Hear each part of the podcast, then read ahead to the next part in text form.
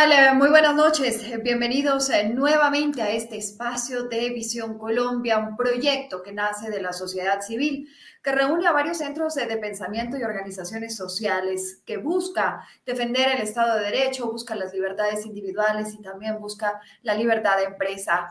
Y creemos en el debate de ideas, eh, creemos eh, que tenemos eh, que abordar muchos de, los temas y la coyuntura en donde podamos todos ser escuchados y busquemos construir un país soñado pero posible. Así que bienvenidos todos, bienvenidos a quienes nos acompañan a través de Twitter, a través de Facebook, quienes también lo hacen a través de nuestro canal de YouTube y que desde mañana pueden escuchar esto en nuestro podcast de Visión Colombia en Spotify, en Apple Podcast y en Google Podcast. Así que muchas gracias gracias a quienes se unen a esta conversación y a quienes la comparten. Hoy eh, quiero dar la bienvenida. Esta noche nos está acompañando Daniel Briceño, abogado, especialista en Derecho Público, magíster y analista político y electoral. Daniel, bienvenido, gracias por acompañarnos. Hola Ana María, ¿cómo estás? Un saludo para ti y para todos los que nos escuchan y nos ven aquí en Visión Colombia. Siempre es para mí muy grato venir aquí a este espacio. Bueno, Daniel, eh, es que hemos tenido unos días y unas semanas de, muchísimo movimiento, pero creo que arranquemos de atrás, eh, de lo último para atrás. Eh, y hoy hemos eh, tenido en las calles a personas eh, que se han movilizado apoyando las reformas presentadas por el presidente Gustavo Petro y hemos tenido nuevamente a un presidente que busca las calles y que hace tarima con un discurso que duró alrededor de más de 48 minutos, en donde topó varios temas y varios pronunciamientos que hice. el pueblo decidió el cambio y el cambio se hará. Daniel, esa ha sido un poco la tónica del discurso del día de hoy. La fase que sigue es el gobierno popular y vamos a demostrar cómo se hace y cómo se ejerce. Bueno, hoy primero creo que debo iniciar esta intervención solidarizándome con los medios de comunicación. Creo que además de todo el trasfondo político que hay en medio de las marchas de hoy, las convocatorias, eh, todo el asunto político. Lo que sí quedó claro fue un mensaje muy marcado del presidente en contra de los medios de comunicación. Y ahí yo creo que como país todos debemos unirnos a rechazarlo, porque no puede pasar que la persona más poderosa de Colombia, que detenta el poder político, económico, que puede literalmente eh, establecer cualquier tipo de restricción y limitación eh, con solo levantar el teléfono, pues ahora salga con estas acusaciones. Creo que debemos empezar rechazándolo. Eh, me parece que es una salida en falso del presidente, que aunque ya venía haciéndolo poco a poco, desde su cuenta de Twitter ya venía atacando, estigmatizando, señalando a algunos periodistas. Vimos casos de la, eh, la semana pasada de la periodista Camila Zuluaga, que la siguieron, ahora contraataca contra Semana y Vicky Ávila, lo ha hecho también contra Espinosa de Caracol Radio. Y así sucesivamente, entonces yo creo que aquí debemos unirnos nosotros y decir, bueno, aquí tenemos que hacer un alto en el camino, porque no podemos permitir que el tema de libertad de prensa, que es sagrado y elemental en la democracia colombiana, pues se vea afectado y sobre todo amenazado. Daniel, con este tema que tú abordas, ¿no es la necesidad eh, del presidente de buscar un responsable y de buscar siempre un enemigo, sea un enemigo interno o un enemigo externo? Claro, el presidente eh, se encuentra en una de las crisis más grandes. Mucha gente está diciendo que es su primera crisis, no es su tercera crisis. Eh, ya tuvimos dos crisis de gabinete, pero también tuvimos la crisis por la que pasa en el momento de su hijo Nicolás Petro, que también fue una gran crisis de gobierno.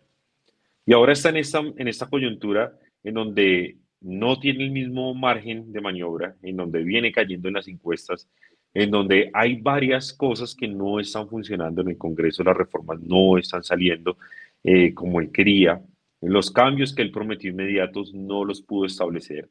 Y entonces en medio de toda esa coyuntura en el que el país comienza a despiporrarse, usando los términos que él mismo maneja, y entonces él comienza a buscar un culpable. Y así una narrativa histórica del presidente.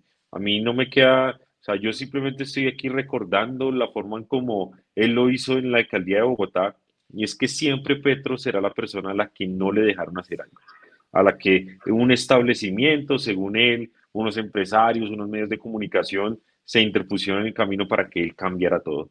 Y entonces buscar un culpable, en este caso los medios de comunicación, la semana pasada el fiscal, la antes pasada los empresarios, así absolutamente cada semana hay un chido expiatorio, pues lo ayudará a él con su gente y con los que votan por él ciegamente, pues a establecer y mantener ese discurso de que no lo han dejado y que por eso no ha podido cumplir con la condonación de créditos de CETEX que lo prometió, con las pensiones a las personas de la tercera de medio salario mínimo, con el desmonte del SMAT y en general con una cantidad de promesas que él ya él no va a cumplir durante esos cuatro años. Ahora, eh, Daniel, nosotros, y, y él lo dijo hoy en el discurso, él dijo que él está haciendo lo que él ofreció en campaña y que en eso se basan sus reformas y que es por eso por lo que votó el pueblo colombiano.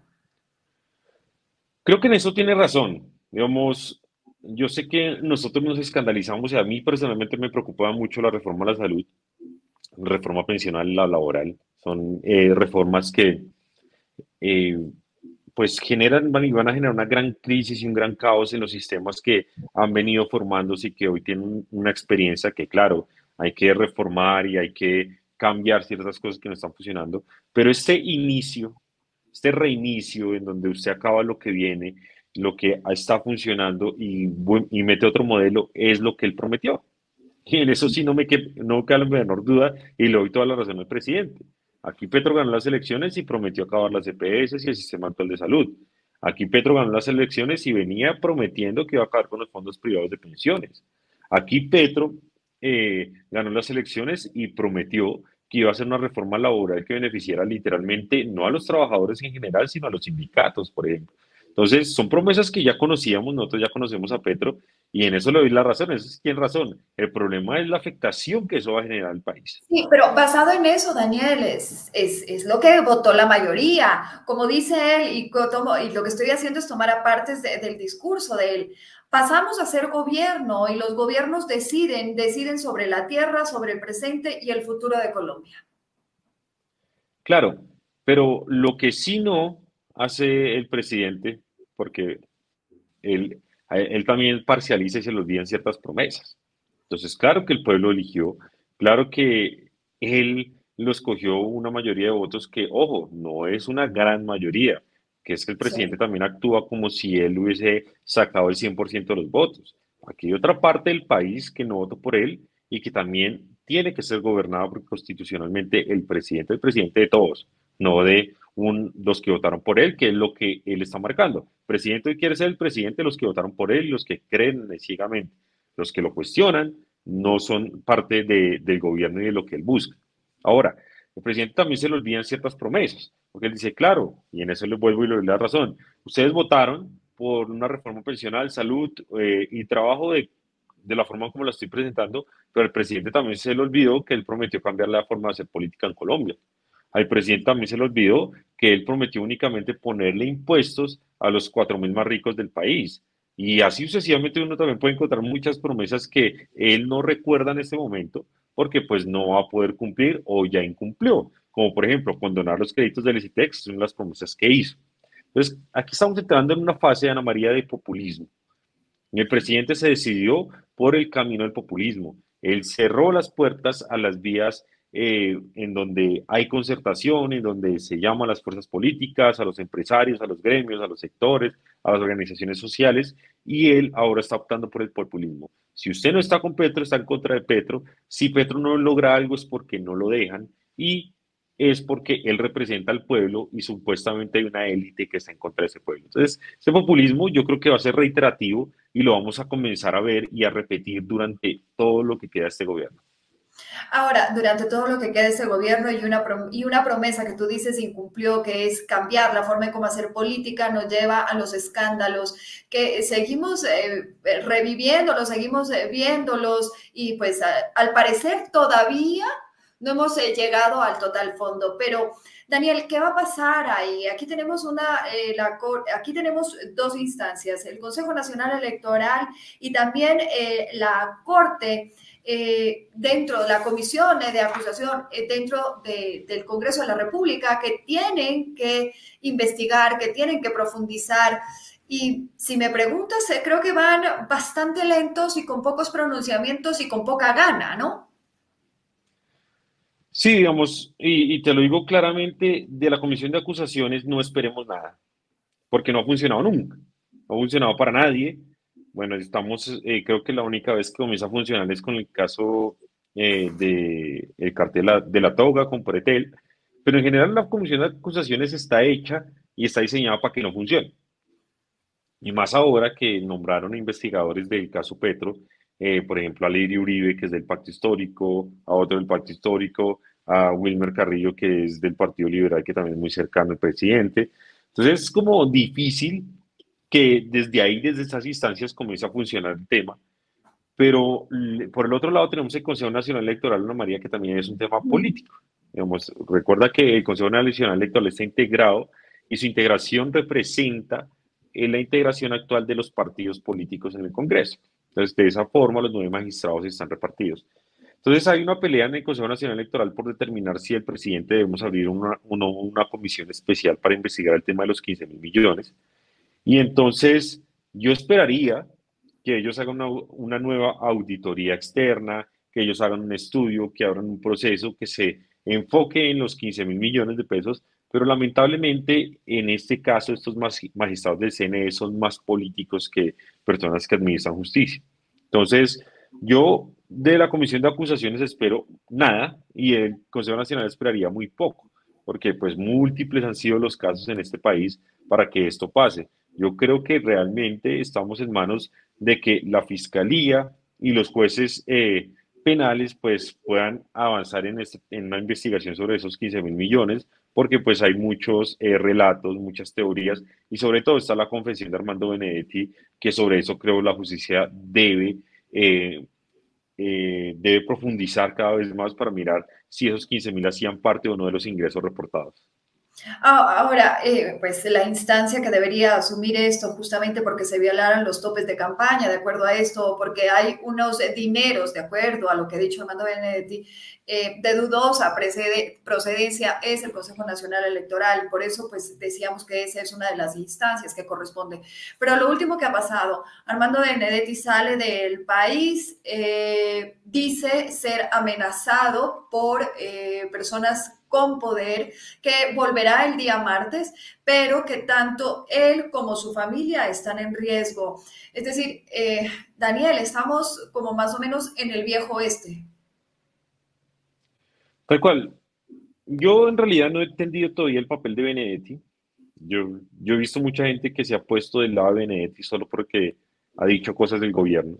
Para mí Benedetti personalmente sigue siendo eh, pues el mismo Armando que hemos conocido en toda la historia de política en los últimos 20 años, es una persona que, primero, usa el poder en beneficio propio, segundo, también genera este tipo de caos y situaciones para valorizarse o para eh, presionar también a los propios gobiernos. Ya pasó esto, acuérdate que algo así pasó con Juan Manuel Santos. Eh, tercero, pues es una persona que es muy explosiva y uno no sabe qué está diciendo, qué es cierto y qué no es cierto. Uno sabe que juega Benedetti y pues obviamente yo entiendo que por la sobreexposición en la que se encuentra él y lo que ha dicho, pues puede estar en riesgo y sobre eso ojalá las autoridades tomen medidas, le brinden toda la protección. Pero también nosotros tenemos que comenzar a revisar y a recordar quién es Armando Benedetti.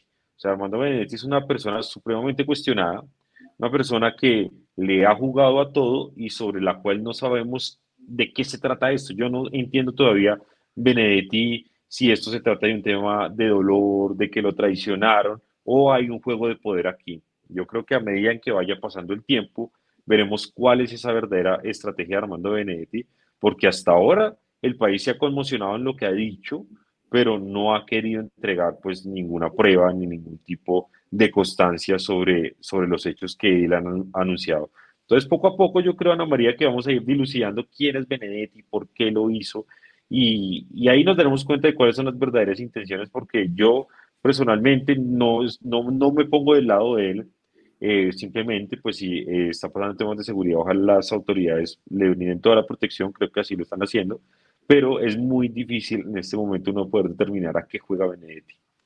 Tú decías algo, yo eh, tengo la esperanza, decías, en, las Cortes y en la Fiscalía, que puedan hacer un análisis profundo sobre lo que está ocurriendo. Y uno de los temas que incluso abordó el presidente el día de hoy fue la terna que él debe presentar para el próximo fiscal general de la nación y dijo que eh, lo que se está tratando es de impedir que él la presente. Pero te pregunto, en el caso y como manda la ley, él debe presentar esa terna, pero ¿qué tan eh, cuestionable va a llegar a ser esta terna? ¿Qué tan imparcial, qué tan transparente y qué tanto van a poder profundizar con estos casos que no se van a resolver de la noche a la mañana, que van a requerir de una investigación profunda, que van a requerir de una imparcialidad? ¿Qué es lo que debe primar en la justicia? Hay, hay varias cosas y uno tiene que ver con el sistema eh, constitucional y la arquitectura estatal que tenemos en Colombia. Y es que así no les gusta escuchar esto, lamentablemente el fiscal siempre es de bolsillo. ¿Por qué? Porque pues el fiscal, la terna la presenta el presidente, ningún presidente va a mandar eh, una persona que no sea cercana a él o de su confianza y la Corte Suprema de Justicia de forma plena es la que escoge quién es el fiscal.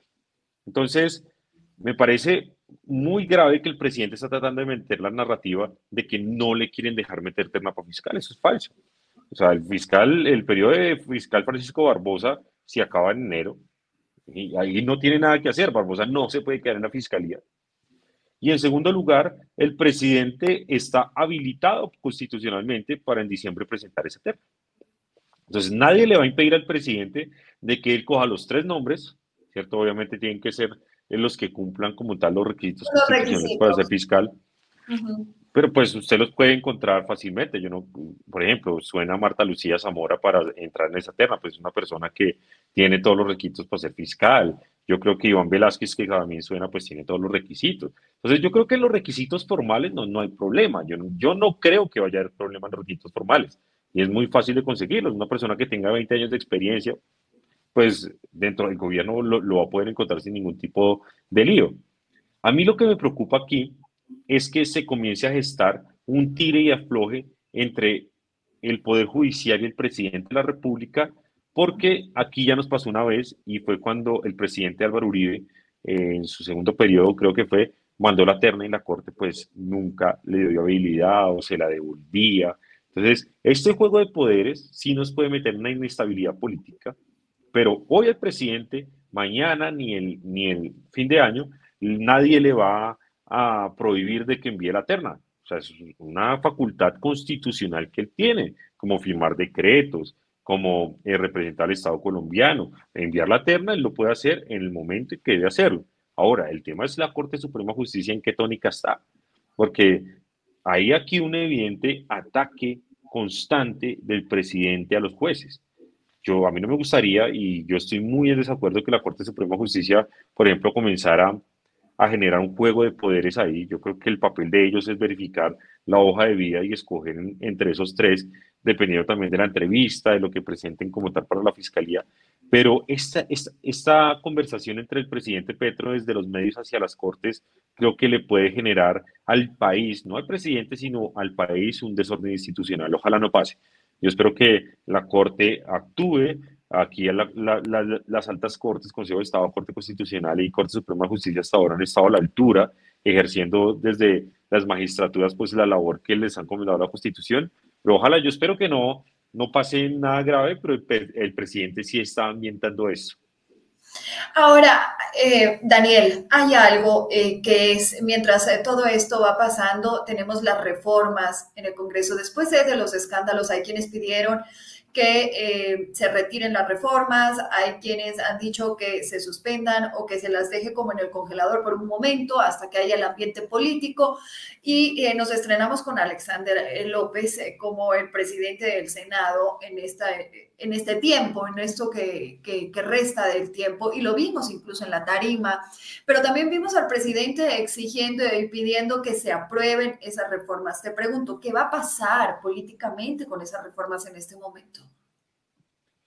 Bueno, yo creo que hay varios puntos para anotar y el análisis sobre eso tiene que darse en cada una de las reformas. Entonces tenemos la reforma a la salud, que después de un proceso muy tortuoso, es, pudo salir adelante en el primer debate, después casi de tres, cuatro meses, eh, en la Comisión Séptima. Ahora se encuentra en plenaria. Yo creo que ahí tienen algunos tipos de mayorías.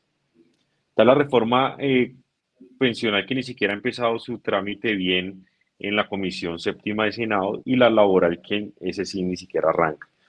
Entonces, yo creo que generalmente el presidente no, no envía un buen mensaje el día de hoy porque es como si el hecho de que una marcha o las personas salieran a la calle, pues eso hiciera que los congresistas pudieran o no tomar una decisión, lo cual es totalmente falso, porque pues los congresistas ya fueron elegidos, ellos tienen un fuero, ellos tienen una forma de pensar, una forma de ver las cosas y literalmente nadie puede presionar el voto de los congresistas.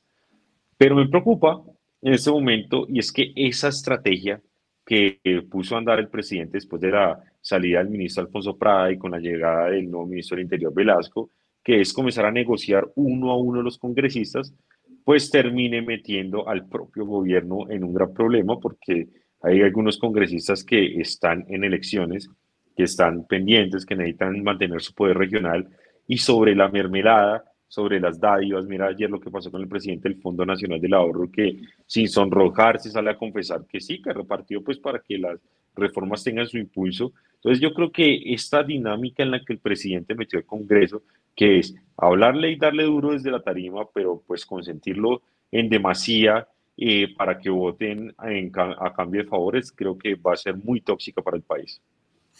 Ahora, Daniel, hay algo que, que me preocupa. Eh, y es eh, con todo lo que está pasando políticamente en el país, el eh, presidente necesita una salida y necesita una distracción o necesita cambiar y dar un giro a la noticia.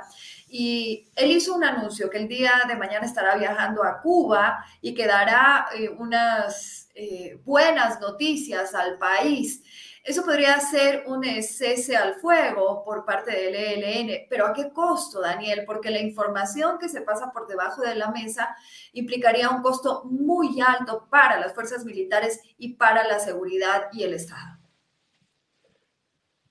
A mí este tema del ELN que ha funcionado supremamente mal porque toda la arquitectura de la paz total está, o sea, si tú miras a Ana María y los que nos están viendo, nadie sabe qué se trata la paz total. Entonces, el papel de Danilo Rueda es muy cuestionado. Él como que abre muchas mesas al tiempo, no hay un lineamiento claro sobre qué se hace en la paz total, con qué se come la paz total, de qué se trata la paz total. Si tú recuerdas el proceso de, de Santos con las FARC, uno sabía de qué se trataba, uno sabía qué iban a hacer, uno sabía cuáles eran los verdaderos ciclos de negociación y sobre qué pautas, por lo menos las pautas mínimas, uno negociaba. Y el problema con la paz total es que nadie sabe qué se está negociando y sobre qué se negocia. Entonces, aquí tenemos al presidente Gustavo Petro haciendo anuncios todos los días sobre temas de paz total, pero lo que se nos olvida es que estas mismas buenas noticias las dieron el 31 de diciembre para que recibiéramos muy contentos el año 2023.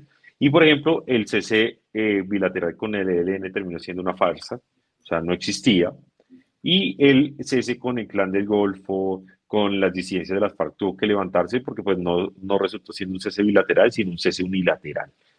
Entonces, el presidente quiere avanzar rápidamente porque quiere resultados con el ELN, que era una mesa que estaba algo avanzada, pero también hay que tener en cuenta que es una mesa que está en crisis.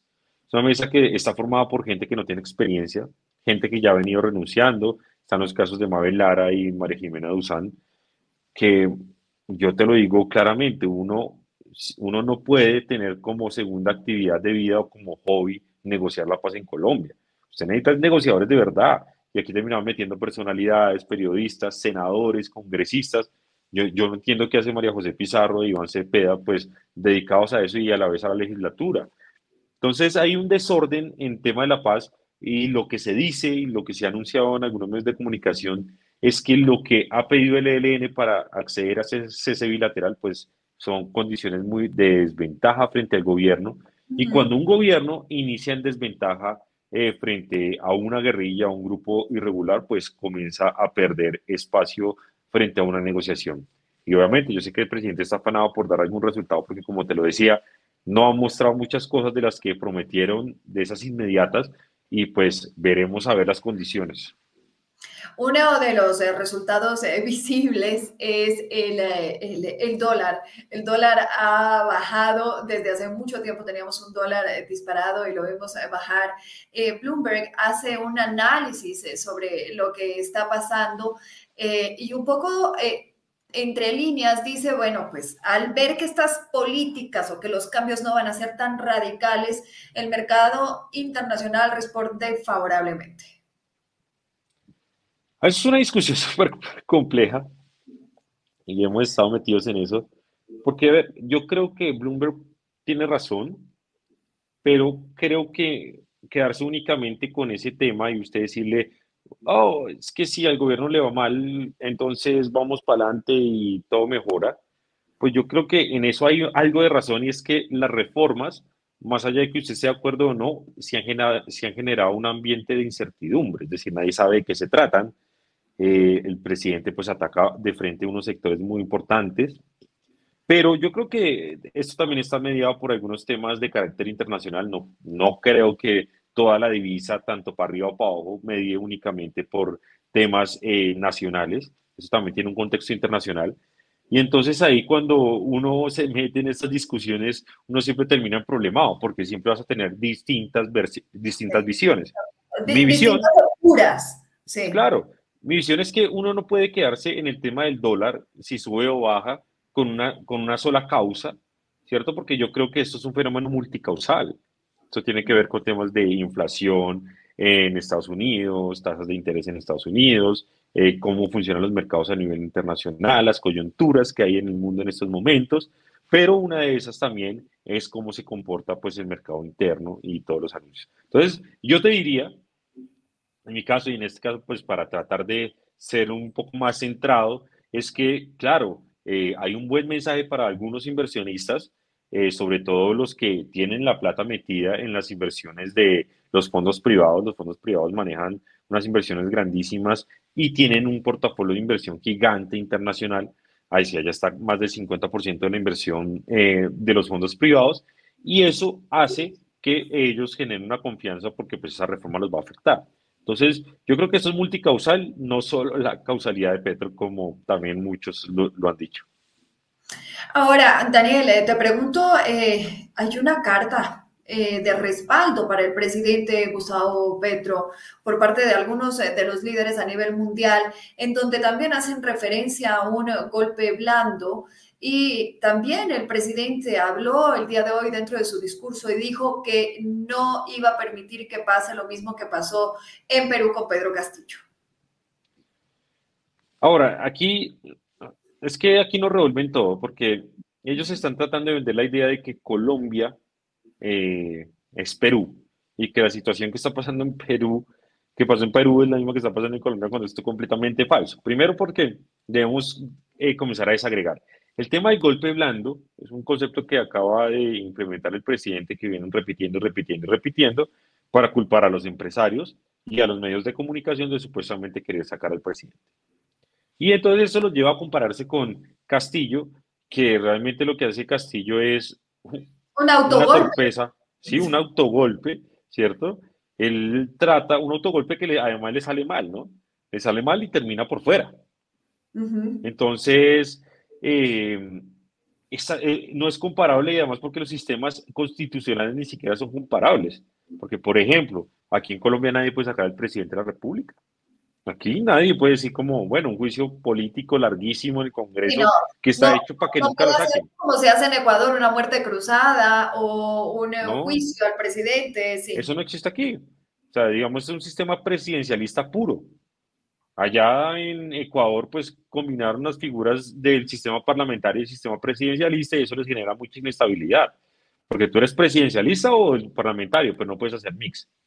Entonces, ellos tratan de, y el presidente sigue con la cosa de que Castillo, Castillo, Castillo, que lo sacaron ilegítimamente, pero pues lo que se les olvida es que Castillo estaba escapando también de un juicio personal y trata de hacer todo este caos que les, le termina siendo contraproducente para el mismo. Aquí el golpe blando, el golpe blando, y el, que es más bien el golpe duro, se lo están dando la mano derecha y la mano izquierda del presidente. Aquí es que el escándalo, el escándalo aquí lo está haciendo Laura Sarabia Armando Benedetti, que unas personas de confianza del presidente. Aquí no es ni Vicky Ávila, aquí no es Daniel Briseño, aquí no son los partidos políticos, ni Caracol, ni R, nada de lo que dicen ellos. Aquí los que están armando la pelotera en Colombia son Laura Sarabia y Armando Benedetti, que son las personas de confianza del presidente, los que manejaron la campaña, los que manejaron los políticos. Pero como se les salió de las manos, entonces tienen que buscar un culpable, como ya te lo dije anteriormente. Daniela, no, puedo, no, no puedo desaprovechar la oportunidad. Sé que tienes aspiraciones eh, para lanzarte al Consejo de Bogotá.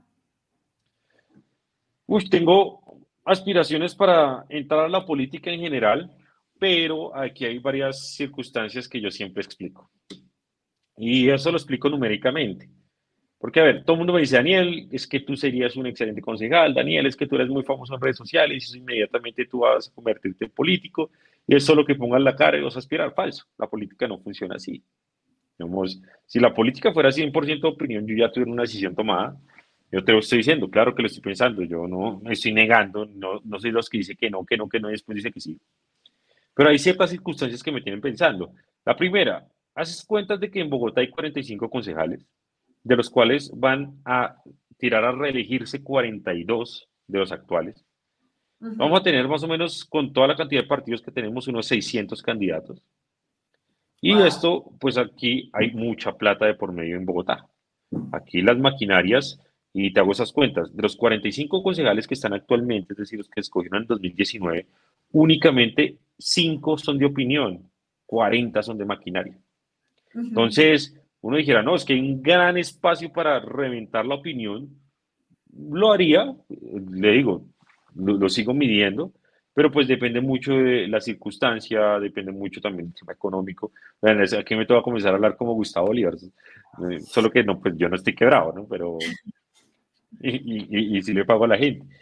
Pero sí, sí, sí uno tiene que pensar en, en, esas circunstancias porque la política en, en Colombia y en Bogotá aunque uno lo crea supremamente costosa, esto es costoso.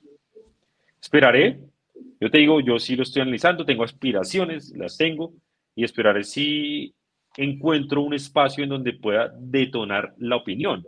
Porque pues si yo me lanzo no voy a tener ni ediles, ni líderes, ni comunales, eh, esas estructuras que se arman aquí en Bogotá, sino pues trataré con, mediante los medios, la denuncia, las redes sociales y la calle, pues ir a buscar un voto que hoy ni siquiera sé de dónde se encuentra. Yo sé que aquí en Bogotá hay 7 millones de personas, pero pues ¿quién votaría por Daniel Briseño? Habría que estudiarlo y es lo que estamos avanzando en este momento. Daniel, pero mientras vas estudiando y uno dice, ok, yo quiero meterme a la política, ¿por qué? ¿Cuál sería mi aporte?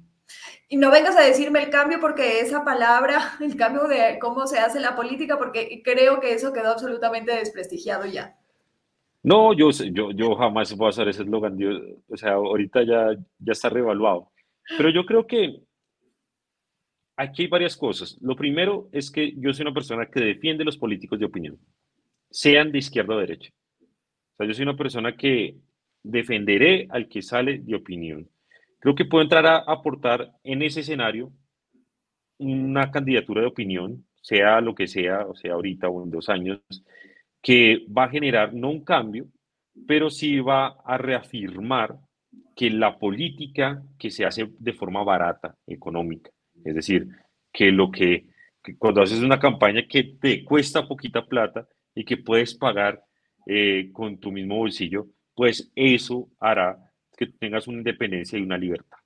Pero en segundo lugar, porque Ana María, yo tengo una bandera que quiero contarte aquí, es algo que me carcome todos los días, y es que yo veo y he visto en mi experiencia, en mi corta experiencia, porque tampoco es que esté viejo, em, que el Estado colombiano en todas alcaldías, gobernaciones y presidencia gasta muchos mucho dinero y recursos de los colombianos en boas.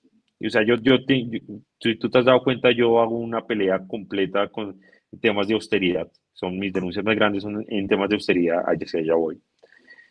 Y mejor dicho, yo me estoy planteando una plataforma y una línea en el que podamos llegar a prohibir, a limitar y a disminuir ciertos gastos del Estado que hoy, para que tengas este caso, le están costando casi un billón de pesos a los bogotanos, por ejemplo, solo en Bogotá. Viajes, camionetas, no camionetas del político, sino camionetas de funcionarios, asesores y directivos, celulares, fiestas de final de año, rendiciones de cuentas, eventos largos, logística, pauta, publicidad, camarógrafos. Cuando tú comienzas a sumar todo eso, eso te va a dar más de un billón de pesos en Bogotá en los últimos cuatro años. Entonces uno dice, venga, ¿cómo así que no hay plata en Bogotá, por ejemplo, para que haya tarifa cero? Aquí, hablando del cambio, aquí hubo un concejal muy joven que hace cuatro años llegó en opinión y le prometió a los bogotanos y a los jóvenes bogotanos que iban a tener tarifa estudiantil en Transmilenio. Y ese joven gobernó con la actual alcaldesa como concejal, tenía absolutamente toda la forma de hacer real esa promesa y siempre se enfrentó a algo, y es no hay plata. Y yo creo que el Estado tiene mucha plata, pero mucha de esa plata se está yendo a cosas que no debería estar gastando el Estado. Entonces, voy a dar una pelea muy grande, sea que aspire o no, voy a iniciar pues como tal con unas fuertes denuncias en temas de austeridad.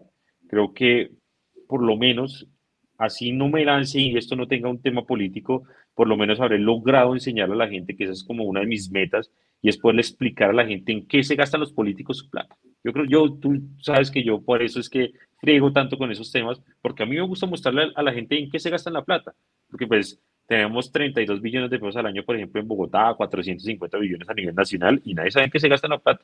Pues están los políticos y te dicen, hicimos esto, lo otro. Y hablando de políticos, eh, ¿cómo ves el, eh, que se va prendiendo el ambiente electoral? Es que estamos ya muy cerca de eh, las regionales y yo veo todavía que el ambiente está bastante enrarecido, que no tenemos unas propuestas, que no tenemos unos candidatos más en concreto, y que vemos tal convulsión política de país. Em, que no sé qué tanto nos vamos a fijar en lo técnico, que es absolutamente importante para las ciudades. Yo tengo una preocupación, es que hace una campaña supremamente corta, ni siquiera arrancado. Hace cuatro años ya llevamos a esta altura seis meses de campaña. O sea, ni siquiera ha arrancado la campaña en Bogotá ni en el país. Hay algún recuerdo, algunas firmas. digo, estamos, está, está absolutamente enrarecido, no tenemos ya como perfilados quiénes van a ser los candidatos, un poco más concreto o aterrizadas las propuestas, y estamos en junio. Claro, entonces lo que terminaremos haciendo, y esto me tiene muy preocupado, es que las elecciones regionales, aunque, bueno, me tiene preocupado y, al tiempo creo que puede funcionar así, es que las elecciones regionales se van a convertir en un plebiscito a favor o en contra del gobierno. Eso te iba a preguntar, en un termómetro más. Claro, entonces ahora el gobierno está tratando de no mandar muchos candidatos en muchos sitios. Por ejemplo, Bogotá Bogotá con los últimos eh, anuncios de Gustavo Bolívar se está quedando sin candidato petrista. O sea, ya va a bajar una, a Jaramillo, bajar a Holman. Eh, pero ahí aclaremos, o sea, ahí aclaremos. No, hasta el momento no tendrían un candidato de cepa. Más eh, de cepa, o sea, petrista, petrista. Ah, no, que, que hagan un acuerdo por debajo, pues ahí lo identificaremos rápidamente, porque pues uno es muy fácil identificarlo. Pero pues por ahora lo que se nota es que, por ejemplo, en Bogotá están tratando de no llevar candidatos, están haciendo todo lo posible para no llevar candidatos porque saben que van a perder. Entonces, el presidente está en algunos sitios donde se siente muy débil o no envían candidato de pura cepa petrista o se suben a las famosas coaliciones que también ayudan a que vaya mucho voto por debajo y nadie sepa quiénes son ni, ni a qué se dedican, pero pues llevan todos los votos por debajo. Entonces, eso hará que las elecciones y que se convierta en un plebiscito, pero que ese, ese quehacer y, es, y, y eso que se está buscando, pues haga que la gente no vote por una propuesta o por una necesidad local, sino que vote por alguien local pensando en una necesidad nacional. Y las encuestas ya lo reflejan así. Por primera vez en la historia, la encuesta de prioridades de Bogotá, ¿cómo vamos? Arrojó que la prioridad y la preocupación número uno de los bogotanos por primera vez en la historia es la salud. Y no es por el, cómo funciona la salud aquí en la pública en Bogotá, es porque la gente está pensando en la reforma a la salud. O sea, sí, sí. Y porque la, gente está más preocupada por la reforma que por la seguridad, por ejemplo. Sí, e, ese, ese es el tema que está sonando, que viene sonando muchos meses y que claramente todos hemos caído dentro de esa agenda, ¿no? Claro, y es una agenda que no la está poniendo el presidente. Ese presidente nos pone la agenda todos los días. O sea, el presidente sale y trina y cambia el tema y a las dos horas, pues si no le gustó o le fue mal, pues vuelve y cambia el tema. Pues digamos, eso, eh, eso es como la dinámica que, que, él tiene, pues obviamente eso es un país presidencialista, centralista y lo que diga el presidente pues va a ser supremamente relevante y pues que lo que, lo que hacen y lo que sale no es de poca monta. Entonces, el presidente maneja la agenda, pero también la agenda se mueve en torno a los temas del presidente. Es que o, sea, ahorita hacer y lograr que alguien le pare bolas, eh, yo estoy ahorita fuertemente con una denuncia que está en riesgo, por ejemplo, la, la operación de cables de, de, Ciudad Bolívar y para que alguien me pare bolas con eso, ha sido supremamente difícil porque todo el mundo dice, no, no, no, sigue Daniel con los temas de Petro y qué tales. Entonces uno dice como las agendas territoriales están quedando de lado en la opinión pública, en la agenda política también, porque el presidente marca la pauta y el presidente se lleva todo. Es un imán que se lleva todo y pues él lo hace desde una sola cuenta de Twitter. Daniel, tengo que ir eh, concluyendo, pero sí creo que tenemos que estar muy atentos a cuál va a ser el pronunciamiento o qué puede llegar a pasar el día de mañana después de la visita del presidente a Cuba. Sí, esperamos a ver, eh, se está hablando de un cese bilateral de seis meses, pero necesitamos ver las condiciones. O sea, no, no podemos... Porque ¿Cuál, es, el costo? ¿Cuál es el costo para ese cese bilateral? El primero es con quién se negocia, porque es que el ELN ha mostrado, o sea, no ha podido comprobar que los que están negociando en Cuba son los que mandan en Colombia. O sea, el ELN siempre ha tenido esa gran fractura y es como si realmente los que están allá son los que mandan acá. Las FARC, por ejemplo, uno sabía que ellos dan una orden en Cuba y, y aquí la cumplían pero con el ELN no pasa eso. Segundo, está en juego el poder territorial y las elecciones, porque es que esta gente está amenazando casi literalmente el país con no dejar hacer las elecciones en ciertos territorios. Y tercero, está en juego ciertos territorios en donde hoy no hay ni Dios ni ley y hace rato no la hay, como por ejemplo el Catatumbo. O sea, va a permitir el presidente que Catatumbo se convierta en una zona exclusiva para el ELN donde no hay fuerza pública y ahí viene el cuarto punto. Estamos jugando aquí la legitimidad de las fuerzas militares. Y es, el presidente las va a entregar, el presidente va a generar que ellas no hagan su labor y además cuáles son esos, esos síntomas o indicios de paz que va a realizar la ELN en estos momentos. Hay muchas cosas que se van a jugar. Vamos a ver qué tanto les van a entregar, porque normalmente para este tipo de negociaciones pues termina saliendo uno que otro de la cárcel, termina generando un impacto en alguna política pública y ahí eh, el país puede rescindirse, el país puede entregarse en temas de legitimidad democrática y de seguridad y vamos a ver qué pasa. Pero mañana hay que mirar punto a punto. Pero también te digo, puede pasar que ni siquiera nos digan cuáles son las condiciones, ¿no? Eh, eso también puede decir, no, no es privado, es confidencial. Entonces ahí sí nos dejan viendo un chispero.